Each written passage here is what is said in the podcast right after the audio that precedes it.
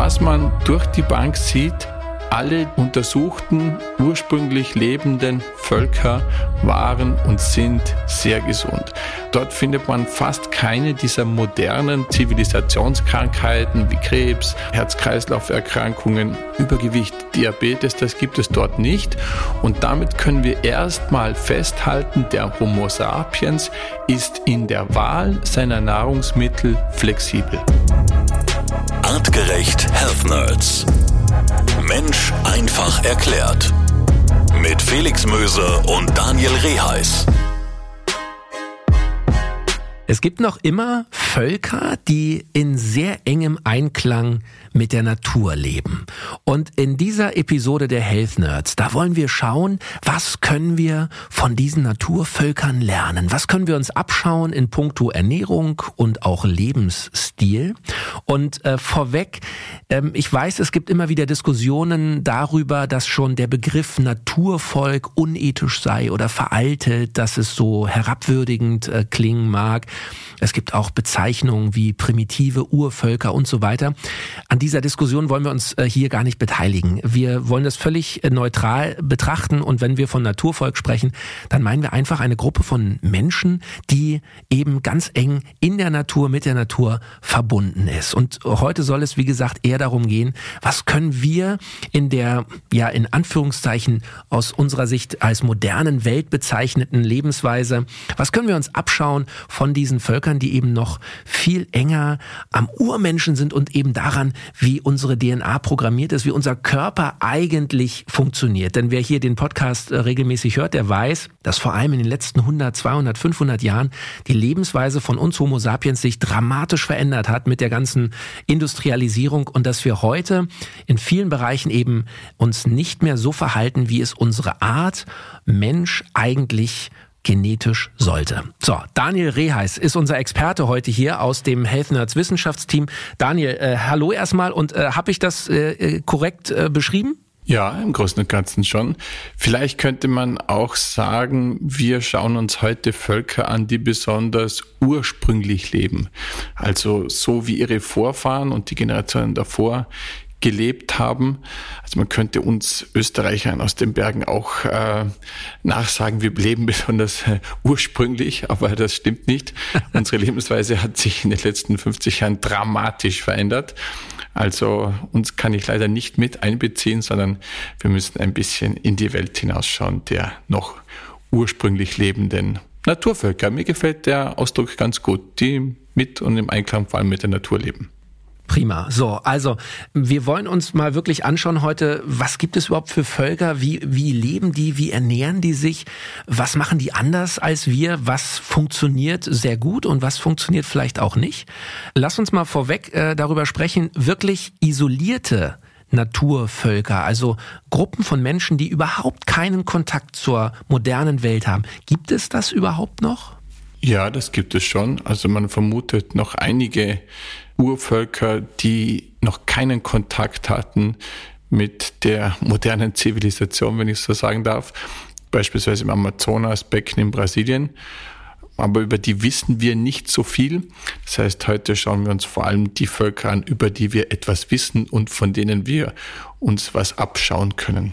Als Wissenschaftler, wie kann man diese Völker überhaupt untersuchen? Wie kann man die beobachten? Gibt es da tatsächlich äh, echten Kontakt oder ist das alles aus der Entfernung? Wie funktioniert diese Wissenschaft? Also es gibt sehr viele Daten aus den letzten 100 Jahren und die sind ganz unterschiedlich. Also das fängt damit an, dass man vor 100 Jahren auch schon tote Maasai wieder ausgegraben hat und mal nachgesehen hat, an was die gestorben sind. Ob es da schon Erkrankungen gab wie Herz-Kreislauf-Erkrankungen oder ob das etwas ist, was erst in unserer modernen Gesellschaft aufgetreten ist. Und dann gibt es sehr viele Beobachtungen und manche Wissenschaftler haben wirklich ganz akribisch mitgeschrieben, was die so essen und machen den lieben langen Tag bis in unsere heutige Zeit äh, mit biochemischen Analysen, wo man genau schaut, wie ist deren Stoffwechsel, wie viele Kalorien verbraucht so ein Jäger und Sammler beispielsweise. Also die Daten sind sehr vielfältig. Wie nah würdest du sagen, sind diese Naturvölker, über die wir heute sprechen, tatsächlich noch am Menschen, den ähm, ja auch wir bei artgerecht äh, immer wieder so als als sagen wir mal Grundlage unserer Spezies nehmen, der Mensch, der vielleicht vor 50 oder 100.000 Jahren gelebt hat? Also es gibt Völker wie beispielsweise die Hadza, die leben noch sehr nah an diesen, würde fast schon sagen, steinzeitlichen Menschen, aber an der Art und Weise, wie sie in den letzten äh, Hunderten von Jahren gelebt haben. Und dann haben wir aber auch Daten von Völkern, die heute nicht mehr so leben, aber damals, als die Daten erhoben wurden, haben die noch so gelebt. Das heißt, wir schauen auch ein mhm. bisschen in die Vergangenheit, wenn wir uns ein paar Tipps klauen wollen, wie man besonders äh, gesund und ursprünglich lebt. Okay, dann lass uns mal direkt einsteigen. Spannend natürlich vor allem die Ernährung. Also was essen diese sehr naturverbundenen Menschen? Haben die auch so Ansichten wie wir, dass wir sagen, oh, ähm, äh, Fett ist ungesund, äh, ähm, Kohlenhydrate sind böse. Das ist ja das, was man in der Fitnesspresse häufig immer noch liest. Äh, wie ist das bei diesen Urvölkern oder bei diesen Naturvölkern? Wovon ernähren die sich größtenteils? Also die Ernährung ist erstmal sehr unterschiedlich. Es gibt ja die Paleo-Bewegung, die vor allem sich auf das Fleisch konzentriert hat. Und es gibt äh, Naturvölker, die sich fleischlastig ernähren. Es gibt aber genauso auch Urvölker, die sich kohlenhydratreich ernähren. Also beispielsweise die äh, Kitawa, die beziehen 60 Prozent ihrer kalorischen Einnahme aus Kohlenhydraten. Und dann gibt es aber auch wieder das fast genaue Gegenteil, die Kung, die habt ihr ja schon mal gesehen im Fernsehen, die diese Schnalzlaute machen. Und die äh, essen in Teilen sehr viele Mongongo-Nüsse und diese Nüsse sind so fettig, dass die äh, 60 Prozent deren kalorischen Einnahme aus Fett beziehen, also eine Art ketogene Diät. Und was man durch die Bank sieht, alle untersuchten ursprünglich lebenden Völker waren und sind sehr gesund. Also Dort findet man fast keine dieser modernen Zivilisationskrankheiten wie Krebs, äh, Herz-Kreislauf-Erkrankungen, Übergewicht, Diabetes, das gibt es dort nicht. Und damit können wir erstmal festhalten, der Homo sapiens ist in der Wahl seiner Nahrungsmittel flexibel. Das heißt, ob man jetzt lieber sich eher fleischlastig ernährt, was für den Planeten nicht mehr so oder nie gut war, weil wir kein natürlich lebendes Tier mehr essen oder fast keines mehr. Das lassen wir zwar ein bisschen außen vor, wobei dieses natürliche Fleisch, das äh, ein Jäger äh, jagt, wäre natürlich äh, das Optimum, aber ist kaum mehr verfügbar. Und der Mensch kann aber auch sich kohlenhydratreich ernähren oder fettreich. Und das scheint auch individuell sehr verschieden zu sein. Manchmal ist ein Mensch davon überzeugt, weil er irgendwo gelesen hat, ja, Ketogen, das ist ähm, der letzte Schrei und das mache ich jetzt und dann geht es denen schlecht und die bekommen Durchfall. Also es ist nicht so, dass jede Art der Ernährung für jeden passt. Das heißt, erstmal sind wir von der Wahl, woher wir in welcher Menge in welchem Verhältnis wir unsere Kalorien beziehen, sind wir flexibel. Das ist das Erste, was wir von den Urvölkern mitnehmen sollten. Ähm, spannend finde ich, du hast gerade diese sehr fettige Nuss erwähnt. Wie heißt sie nochmal? Mongongo-Nuss. Mongongo-Nuss. So, was, was können wir lernen, wenn ich das höre? Also gehen wir mal davon aus, dass äh, das Naturvolk, was, was diese Nüsse äh, isst, wahrscheinlich essen sie diese Nüsse schon seit tausenden Jahren, oder? Also das ist äh, von, von Generation zu Generation auch ein lokales äh, Food, ein lokales Nahrungsmittel, was, was weitergegeben wird. Kann man das so bezeichnen? Ja, natürlich. Die gibt es schon länger als den Homo sapiens. Mhm. Und die typische Reaktion äh, wäre natürlich, dass man jetzt gleich schaut, aha, Mongongo-Nuss scheint gesund zu sein. Wo kann ich die kaufen? Genau. und dann geht man auf Amazon.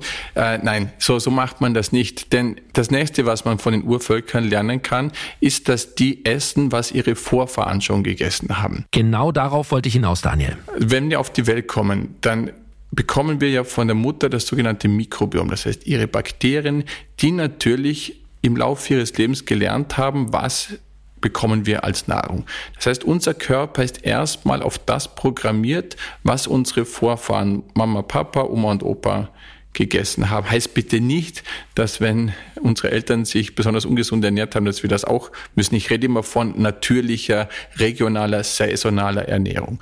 Und das können wir, denke ich, mitnehmen. Das ist sinnvoll für unsere Gesundheit. Das ist sinnvoll für unseren Planeten, dass dort, wo man herkommt, wo man wohnt, dass man regional und saisonal isst. Aber das ist kein Muss. Unser Körper kann sich auch bis zu einem gewissen Grad anpassen.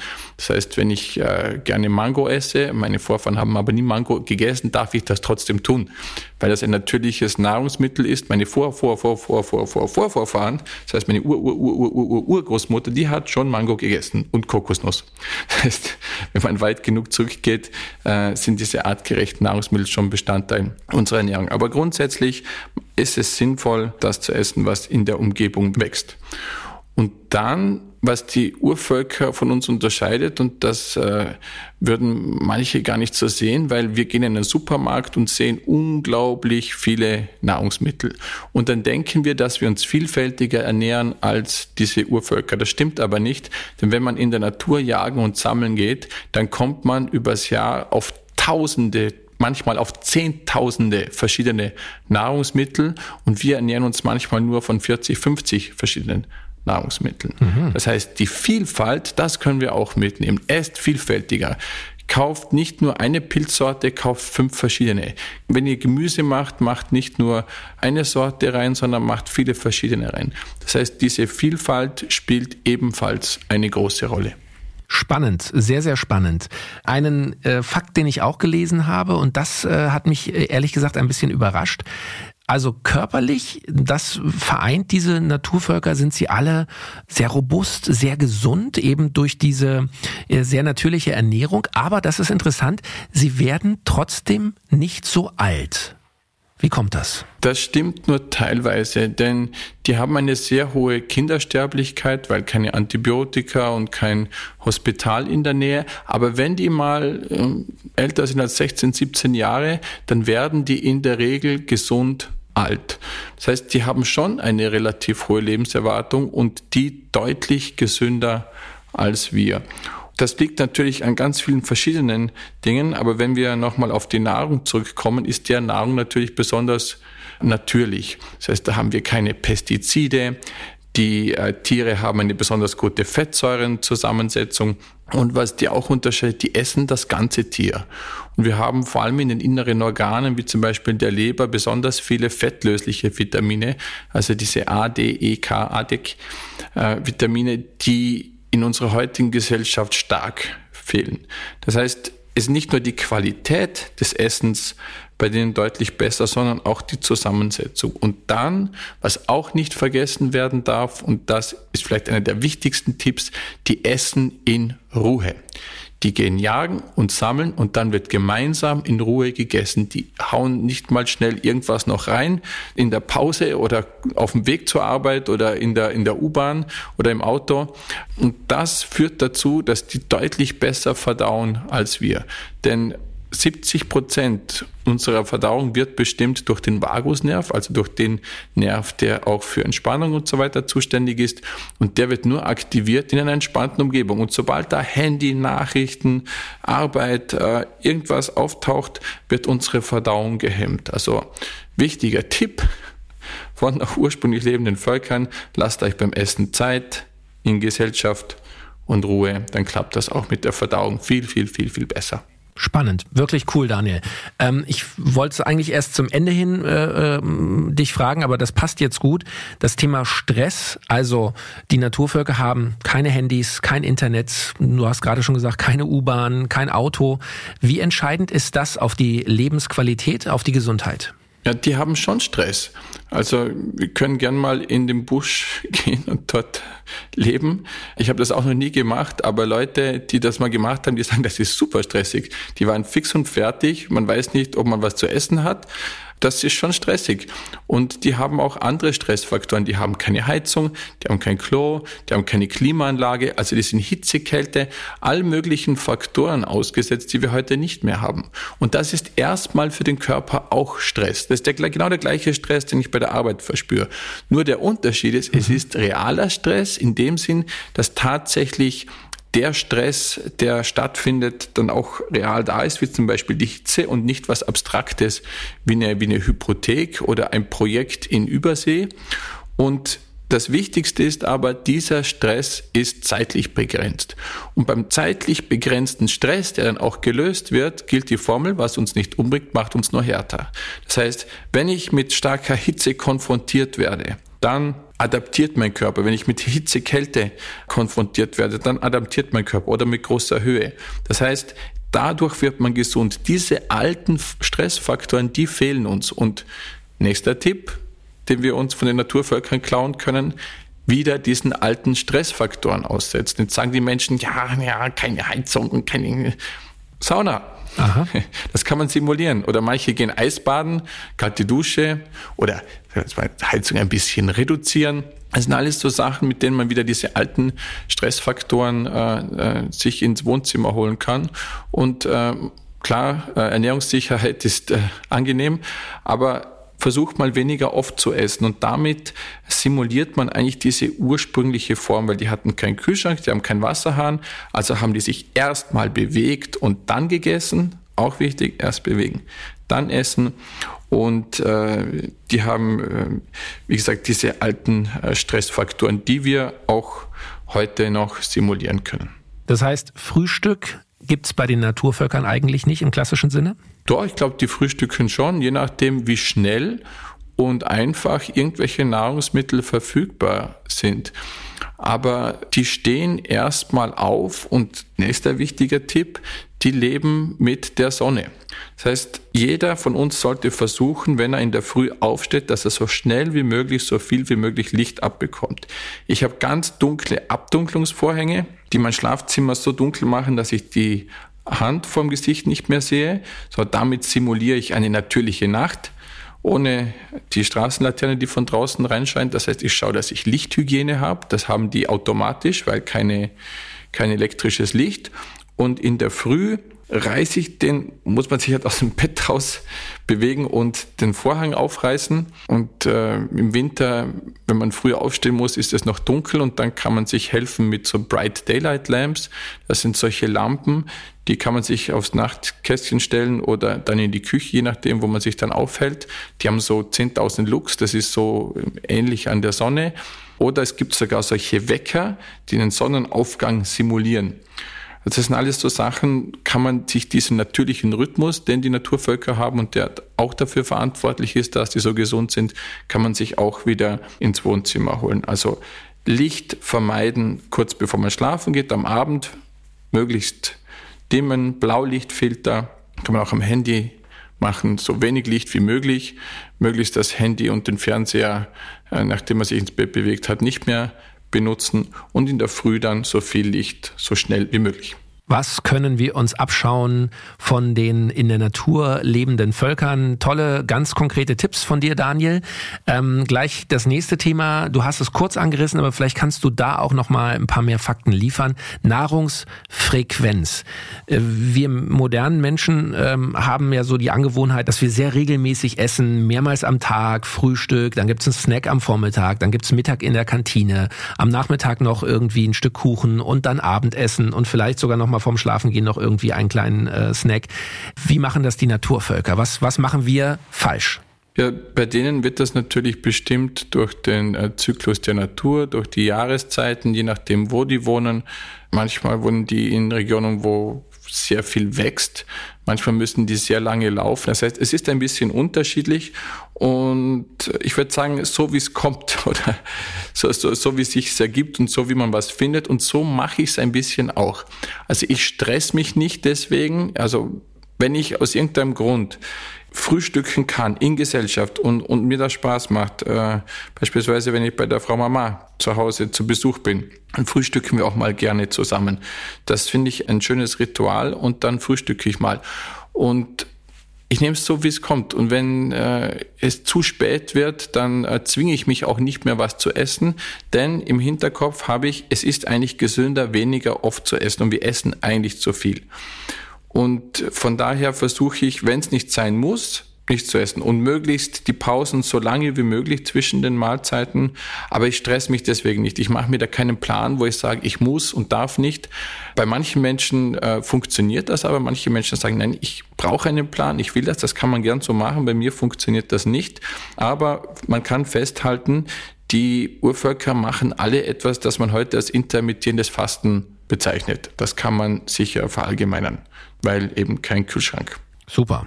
Lass uns direkt ähm, mal den Sprung machen von der Ernährungsweise, von den ja, Lebensmitteln und auch von der Nahrungsfrequenz, über die wir jetzt gesprochen haben, zum Lebensstil oder Lifestyle. Was unterscheidet diese Völker von uns? Du hast eingangs schon gesagt, ähm, viele sind Jäger und Sammler. Das klingt schon mal, dass die also viel unterwegs sind, dass sie sich viel bewegen. Wie sieht es aus in puncto Kalorienverbrauch? Was äh, können wir uns hier abschauen von diesen Völkern? Ja, also man würde grundsätzlich davon ausgehen, dass Jäger und Sammler deutlich mehr Kalorien verbrauchen, weil die müssen jagen und sammeln und wir müssen im Prinzip nur zum Supermarkt fahren. Ganz äh, neue Untersuchungen haben gezeigt, das ist nicht der Fall. Die verbrauchen ähnlich viel Kalorien wie Menschen an einem sitzenden Arbeitsplatz. Das heißt, der Körper steuert das ziemlich rigoros. Also vom Programm her sind wir auch immer noch Jäger und Sammler. Auch vom Kalorienverbrauch her schaut der Körper immer, wie viel kann er ausgeben, wie viel kann er einsparen und das ist relativ konstant. Das heißt, Bewegung ist zwar extrem wichtig für Aufrechterhalten der Gesundheit und des Wohlbefindens, aber spielt jetzt rein, wenn ich jetzt nur die Kalorienbilanz betrachte, gar keine so große Rolle, wie man sich das vorstellt. Aber nichtsdestotrotz, was man sich auch von den Naturvölkern abschauen kann, und das versuche ich auch äh, täglich zu machen. Äh, ich bin ein Walker, ein, ein, ein leidenschaftlicher Spazierer und diese tägliche Bewegung, die tut mir wahnsinnig gut und das müssen die machen. Und ich schaue auch, dass ich meine Bewegung äh, sinnvoll gestalte. Das heißt, ich habe ein Problem mit dem Kreisrennen und Joggen, aber ich gehe dann zu Fuß oder mit dem Rad einkaufen oder ich mache meine ganzen Wege und alles zu Fuß, weil dann spare ich äh, Energie und Geld. Benzin kostet ja was. Und ich tue gleichzeitig was Sinnvolles. Das heißt, diese sinnvolle Bewegung, das kann man sich ja auch vom Lifestyle äh, sich abschauen. Auch mal die Rolltreppe nicht zu nehmen und, und den Aufzug nicht zu nehmen, sondern die Treppe und die Bewegung, die man eh machen muss, dass man die auskostet. Das ist äh, sicher auch ein guter Tipp. Super. Das Thema Viren, Bakterien, Kontakt mit modernen Zivilisationserregern oder Krankheiten habe ich hier auch auf meiner Liste stehen. Was können wir da sagen? Gibt es da etwas, was wir uns abschauen können oder sind wir dem in unserer äh, westlich modern geprägten Welt mm, ja im Grunde ausgeliefert? Nee, also das Immunsystem funktioniert bei allen Menschen gleich und es gibt überall auf der Welt unterschiedliche Erreger. Und immer wenn ein Mensch in eine Umgebung kommt, in der er noch nie war, besteht die Gefahr, dass sein Immunsystem dort mit Erregern in Kontakt kommt, mit dem er vorher nie in Kontakt gewesen ist. Berühmtes Beispiel natürlich immer diese Urvölker, kommt der Seefahrer dahin, äh, schleppt die Grippe ein und dann sterben die weg wie Fliegen. Das gab es bei uns natürlich auch. Wir hatten in Europa immer mal wieder Epidemien, die ganz beträchtliche Zahlen der Bevölkerung dahin gerafft haben. Und da unterscheiden wir uns nicht großartig äh, mit den Urvölkern. Was wir vielleicht ein bisschen mitnehmen können, ist, dass die der Erkrankung Zeit lassen, die schalten einen Gang runter, die suchen nach Lösungen innerhalb der Natur oder aus der Natur und haben keine Ibuprofen oder Diclofenac, die sich gleich reinschmeißen, äh, wenn es irgendwo zwickt und zwackt. Das heißt, ich würde eher nicht zu schnell zu Medikamenten greifen, eher wenn es halt nicht mehr anders geht, aber nicht bei jedem Wehwehchen etwas äh, in Tablettenform in den Körper schmeißen, das das Symptom dann unterdrückt, aber keine ursächliche Lösung ist. Mhm. Daniel, ich glaube, wenn wir uns selbst fragen, wann war ich das letzte Mal in der Natur, im Wald, auf einer Wiese, an einem Fluss oder See, was ich meine oder was ich wissen will von dir, wie wichtig sollten wir den Kontakt zur Natur nehmen? Ist das etwas, das uns modernen Menschen tatsächlich fehlt? Ja, das fehlt uns massiv. Und es gibt ganz viele Studien, die zeigen, dass Bewegung in der Natur etwas völlig anderes ist wie Bewegung auf dem Laufband. Ganz berühmt geworden ist das sogenannte Waldbaden, der Forest Bath. Das waren Untersuchungen, die gezeigt haben, wenn Menschen sich im Wald bewegt haben, auch sehr moderat, also da muss man nicht äh, extrem joggen oder irgendwie Bergsteigen gehen, sondern einfach gemütlich im Wald spazieren, hat einen immensen Effekt gehabt auf das Immunsystem, auf die Gesundheit, weil die Substanzen, die Bäume und äh, Pflanzen ausschütten, die befinden sich in der Luft und die atmen wir ein. Und die wirken sich extrem positiv auf unsere Gesundheit aus. Und dann ist es natürlich auch schön, also optisch das Grün und äh, die spannende Umgebung. Das heißt, es gibt ganz viele Faktoren, die dazu führen, dass die Natur uns wirklich gesund macht und heilt. Und das können wir mit irgendwelchen Geräten in einem Trainingsraum nur bedingt ersetzen. Mhm. Das Thema Wetter daran anschließend, äh, ein, ein, ein Mensch, der in der Natur lebt, äh, für den ist das Wetter gegeben, der muss raus äh, jeden Tag und Nahrung suchen und, und irgendwie leben. Wir ähm, igeln uns dann gerne ein, wenn es drei, vier Tage regnet, gehen wir halt nicht raus oder wirklich nur ähm, im, im Regenschirm mal schnell zum Auto oder zur U-Bahn. Auch hier von dir nochmal die Einschätzung, wie sehr sollten wir das Wetter einfach akzeptieren, wie es ist und am Ende auch in unseren Lifestyle, auch in den draußen Lifestyle mit einbeziehen? Ja, ich würde jedem einfach mal raten, lasst mal das Auto weg.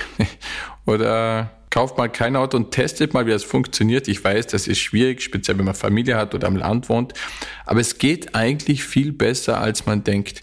Wenn man mal auf das Rad angewiesen ist, dann stellt man fest, aha, es ist zwar kalt und es regnet, aber da gibt's eine entsprechende Jacke und dann ist das auch nicht so ein Problem.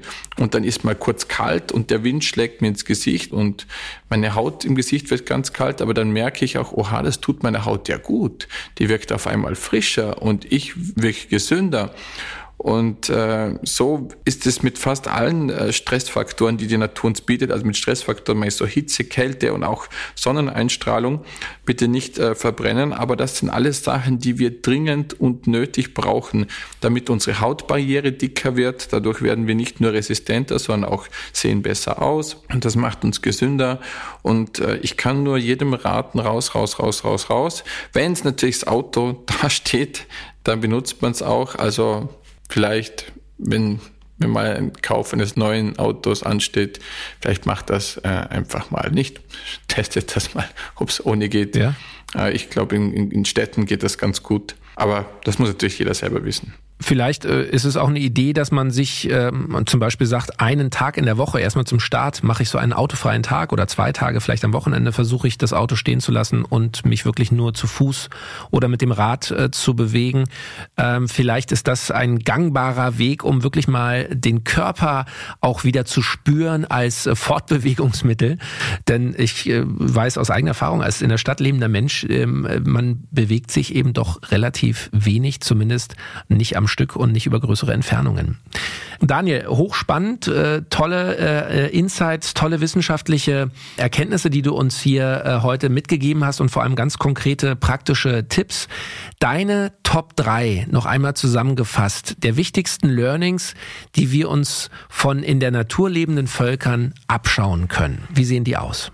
Ja, vielleicht äh, einen, den ich äh, noch gar nicht erwähnt habe. Wenn man in einer Stadt wohnt, wie ich in Berlin, wo es viel Luftverschmutzung gibt, wenn man mal Urlaub macht, geht dann nicht in die nächste Stadt, äh, kann man mal machen, Paris anschauen, aber wenn ihr eurem Körper was Gutes tun wollt, geht in entlegene Orte, geht in hohe Orte, äh, macht ein bisschen so einen auf äh, Urvolk.